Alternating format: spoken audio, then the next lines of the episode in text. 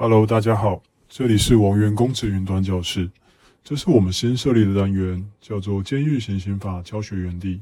我们每周都会上一部新的影片，以章节作为分类，利用短短几十分钟的时间，快速带大家浏览新监狱行刑法的重点。那修法至今也超过一年了，许多的细则跟法令规定也日渐完备。因此，对于一些尚未更新的书籍，以及缺乏最新资讯，甚至是实务经验，都会收录在本次的影片之中，一一带给大家。那我们开始吧。哦，对了，提醒大家，本影片重点都会上红字，方便考生做笔记，还请大家特别注意哦。在正式影片开始之前，麻烦大家帮我们按一下影片下方的赞，以及点击订阅按钮，加开启小铃铛，才不会错过新片上片通知哦。进入到第十六条，是讲述所谓监禁方式的法条。监禁之设防分为单人设防及多人设防。受刑人入监后，以分配于多人设防原则，监狱得依其管理需要配方。那它主要是在讲述说监禁的方式分为有单人跟多人。那以前叫做独居跟杂居，现在这个名词已经拿掉了。那其实人是群居的动物，基本上呃，监狱配房依然是以呃群居，也就是多人设防为原则。那分配设防的时候是，当然是依据监狱管理之需要，但有时候会因为哦，比如说现在疫情的关系啦，或者是因为呃教化或是辅导之需要，哈，他会把收容人分别管理。那这个是常设主管的配房的权利。那基本上只要符合监狱管理之需要，这些都是 OK 的。那每一个。每一个设防或者是每一个工厂，它都会有一个专责的教辅小组。那他们主要是在负责受刑人的管理、教化、处遇等事项。那以前它其实叫做，它不是叫教辅小组，其叫管教小组。那现在因为改名了，叫成教辅小组。那其实他做的事情其实是差不多，他一样是在做呃受刑人的一些基础管理上。比如说教化分数啦，或者是一些平时受刑人的给样啊，或者是一些生活需要，他们会定时的每个月开会一次，好，然后会以理性、公平、主义的方式啊执行之。OK，进入到。本题的例题演练：一监狱行刑法之规定，有关监禁之配房，下列选项何者正确？A. 监狱不得将受刑人监禁于单人设防。B. 监狱不得对受刑人以单独监禁为原则。C. 监禁方式区分为单独监禁、杂居监禁。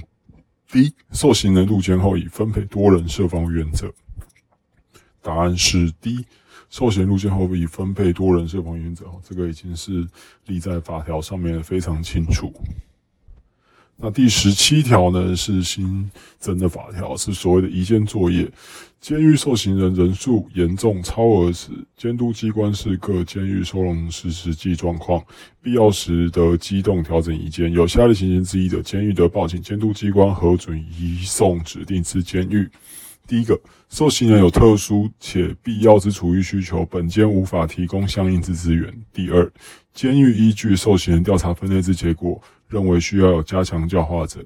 第三，受刑人对于其受刑人有显著，对于其他受刑人有显著不良之影响，有离开本监之必要。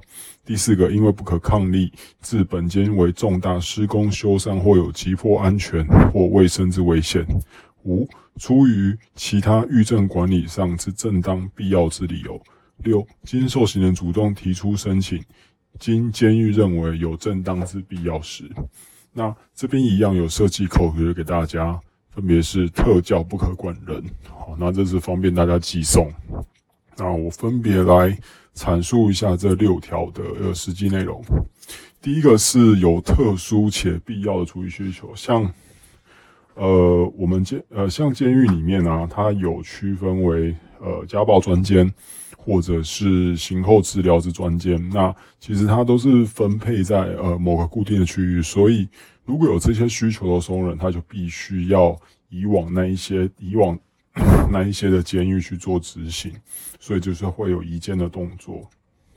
那第二个是依据调查分类之结果，那主要是调查分类出来说，如果他是属于比较特殊的啦，或者是说他是需要上课的啦，或者是说他有呃一些呃分数要拿，例如酒驾班啊、家暴班啊等等之类的，那他们也是要去送往一定的监狱。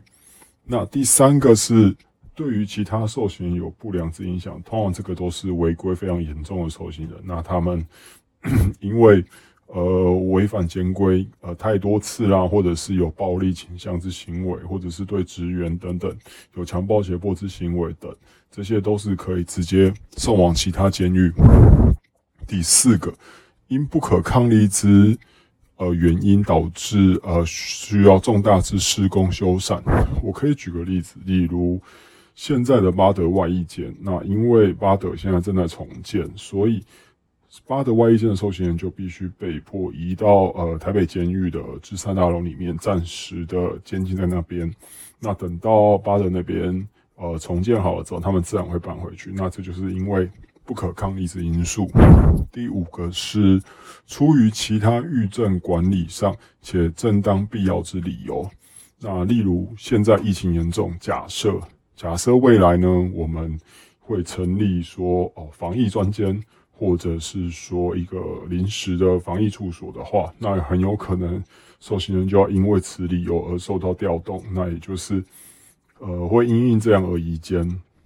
第六个是经受刑人主动提出申请，有些受刑人其实呃为了方便家人前来探视或者是前来接见，呃他们会提出说呃申请移呃。到家住地啦，或者是户籍地来申请执行，那也方便家属前来接见。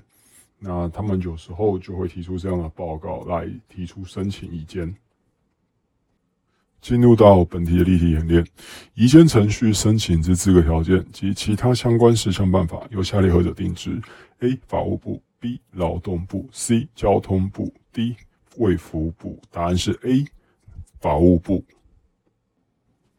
进入到第十八条的累进处遇，对于刑期六月以上之受刑人，为促其改会向上，培养其适应社会生活之能力，其处遇应分为数个阶段，以累进方法处遇之。但因身心状况或其他事由认为不适宜者，得暂缓适用累进处遇。那其实它的基本要件就是针对刑期六个月以上的受刑人才能适用累进处遇的，所以刑期六月以下是没有办法的。那依照它的级别规定，它是区分为四个阶段，也就是区分四级，由严至宽。那它是利用成绩分数来抵消责任分数，这四级分别会算出来不同的责任分数。那你每个月拿到的教化作业、操信的成绩，会用来抵消你的责任分数。当责任分数抵消殆尽的时候，就是你晋级的时候。那有一种状况比较特别，我用红字来提醒大家，它叫进编三级。有一些受刑，他因为在看守所羁押过久，那导致他被正式呃刑期判下来的时候，可能他已经在看守所已经待了一年或两年了。那这个时候，如果让他再从第四级开始起算，对他来讲其实是有点不公平的。所以我们会依照他的状况而给予进编三级的机会。那它其实都是呃规定在累进处遇的条例里面，大家可以去看。那书上也会有写。那至于它有一个呃但书，就是身心状况或其他事由认为不适宜者，其实之前身心状况不适宜的受刑人，他也有归在累进处遇细则第七条的部分。不过因为修法之后把它删除了，所以基本上它大致上就是意思是说，基本上觉呃，如果你没有什么特殊原因的话，基本上一律都要以累进处遇处呃累进处遇的方式去处遇。哦，没有任何人是例外。进入到本节例题演练，监狱行刑法关于累进处遇之规定，下列何者错误？A. 累进处遇事项及方法另于法律定之。B. 累进处遇方法是为完成本法第一条之目的。C.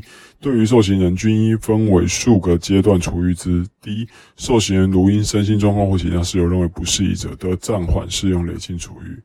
答案是。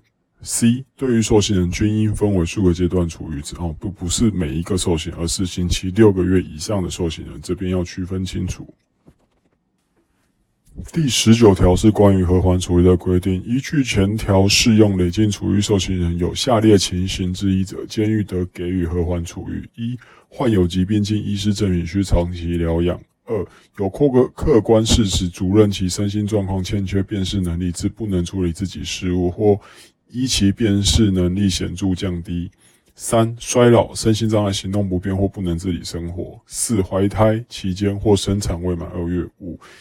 依其他事实认为有必要，那这边一样有帮大家设计口诀，好，口诀分别是老胎病事实，那这边也是方便大家去背诵。那基本上就是，呃，你刑期六个月以上，那你又有适用累进处遇的受刑人，但是呢，你有这五款，好，你有当你有这五款事由的时候，你可以去适用和缓处遇的条件。那他在二十条就会说明说和缓处遇是在做什么。那他这边是给予和缓处遇的条件在先这样子。依前项给予合欢处遇之受刑人，应报请监督机关核定之。合欢处遇原因消灭后，恢复依累进处遇办理。那简单来说呢，就是呃，你要适用合欢处遇的受刑人，你一定要有。呃，报警监督机关核定的这个动作，好，不是随便就可以使用合欢处遇，而是要必须要经过矫正署的同意。那它核定的机关是矫正署，那核定的方式呢？它通常都需要医生开立诊断书。好，当开立诊断书或是健康报告，哦，经过呃矫正署核定之后，那他会。回函给监狱，哦，认定这个受刑人是可以和缓处遇的，处遇的。但是当呃受刑人的健康报告或者是诊断证明，呃，已经呃，比如说他本来是因为什么什么病，然后导致去合欢处遇，那如果后来病好了，那当然要恢复累进处遇，好，所以他后面才会说合欢处遇原因消灭后，恢复以累进处遇规定办理。进入本题的例题演练，监狱得给予合欢处遇之受刑人，下列情形何者有误？A. 有客观事实足认其身心状况欠缺辨识能力，致不能处理自己事务，或依其辨识能力显著降减低。B. 衰老、身心障碍、行动不便或不能自己生活。C. 患有疾病及医师证明需长期疗养。D. 怀胎五月以上或生产未满二月。答案是 D，怀胎五月以上或生产未满月。这个选项其实在旧法是正确的，但是如果说呃熟读旧法的考生们在读新法的时候，可能会被这个选项给骗到，它其实是怀胎或生产未满二月，好，这边要特别小心。第二十条是和缓处遇的方式，前条受刑人。之和缓处遇，以下列方法为之：一、教化，以个别教诲及有益其身心之方法行之；二、作业，依其秩序，必斟酌其身心健康状况，参加轻便作业，每月所得之劳作金，并得自由使用；三、检警视其个别情况，定之，为维护其身心健康，并得与其他受刑人分别监禁；四、接见及通信，因患病或管理教化上之必要，得许其最近亲属、家属或其他。人接见及发售书信，并得于适当处所办理接见。五、给养、给养罹患疾病者之饮食，得依医师医疗行为需要焕发适当之饮食。六、编辑适用累进处遇者，依行刑累进处遇条例之规定予以编辑。编辑后之责任分数，依同条例十九条之标准八成计算。那这边也是有帮大家设计口诀，哦，分别是兼做。叫做间接几级，OK，这边也是哦，方便大家去背诵。那大概讲述一下哦，它的合欢处遇的条款。那教化基本上就是，哎，呃，依他的状态的呃身的身心状态去作为一个比较适合他教诲的方式。那作业呢，基本上他们是非常呃优待的，他们有时候可能没有办法作业的话。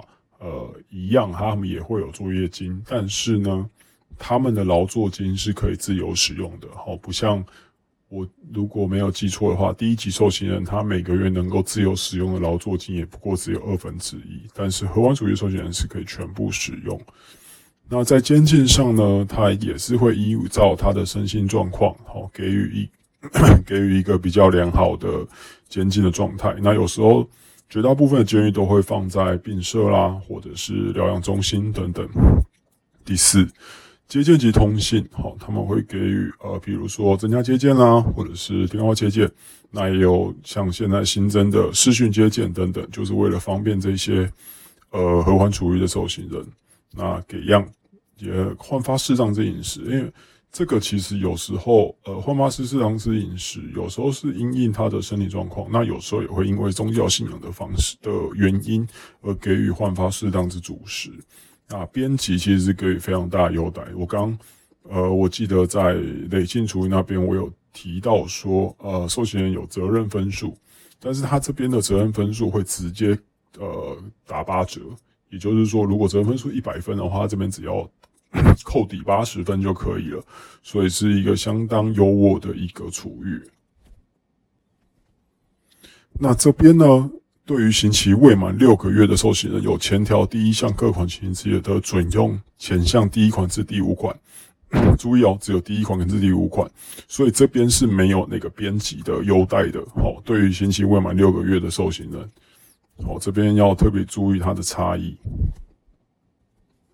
进入到本题的例题演练，依据《监狱刑刑法》第二十条之规定，有关合缓处遇之受刑人叙述下列何者错误？A 需刑期六个月以上之受刑人才能准用。B. 教化以个别教诲及有益身心的方法为之。C. 每月所得之劳作金可自用使用之。D. 成绩分数得按累进处遇的标准八成计算。答案是 A。